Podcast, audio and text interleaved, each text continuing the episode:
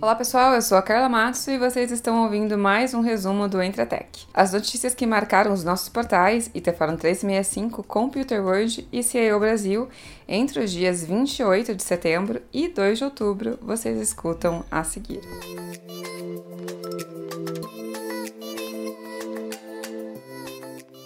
225 milhões de dólares. Esse foi o valor do aporte que a brasileira Vetex, especializada em soluções para comércio virtual, recebeu dos fundos de investimento Tiger Global Management, SoftBank e Pine Capital.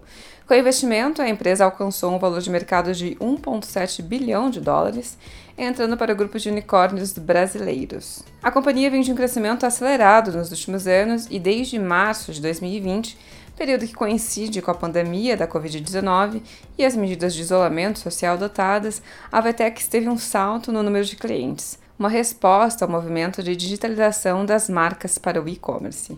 Vale lembrar que em 2019 a Vetex já havia recebido 140 milhões de dólares do SoftBank por meio do seu fundo dedicado à América Latina. E por falar em aportes, a ZUP Fintech, que atua no fornecimento de tecnologia para serviços financeiros no mercado B2B, recebeu recentemente um investimento de 60 milhões de reais da Móvel. É o terceiro investimento feito pela empresa na fintech desde 2018. Fundada em 2013, a Zup afirma ter em sua plataforma mais de 500 parceiros e cresceu quatro vezes o volume total de 2018 e está se preparando para processar 20 bilhões em transações na plataforma em 2020.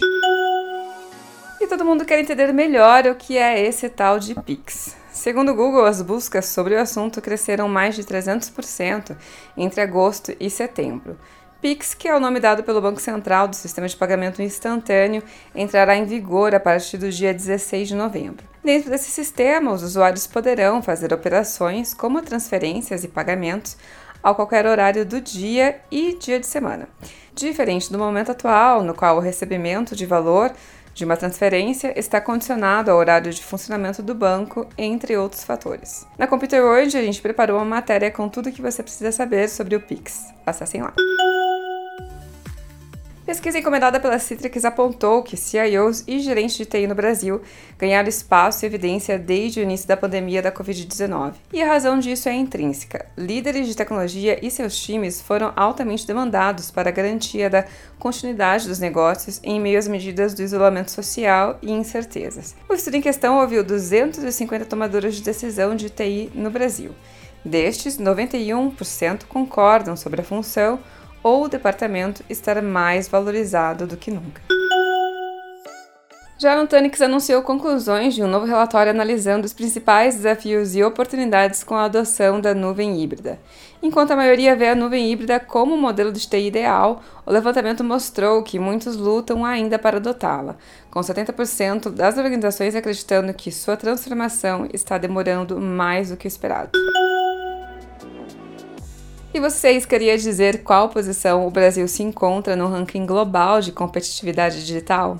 Estudo realizado pelo Núcleo de Competitividade Global do MD, Escola de Negócios da Suíça, em parceria com a Fundação Dom Cabral e também com o apoio do Movimento Brasil Digital, apontou que o Brasil subiu seis posições no ranking global de competitividade digital, ilustrando agora a 51ª posição. Questões como concentração científica, estrutura regulatória, capital e agilidade para negócios foram pontos melhorados pelo Brasil no último ano.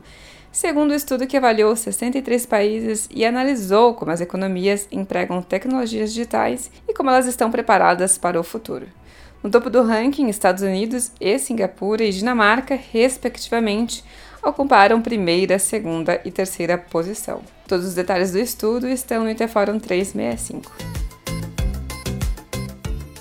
Bem, pessoal, eu vou ficando por aqui. Para ler sobre essas e outras notícias, acessem os nossos portais: o Interforum 365, a Computer World e a CIO Brasil.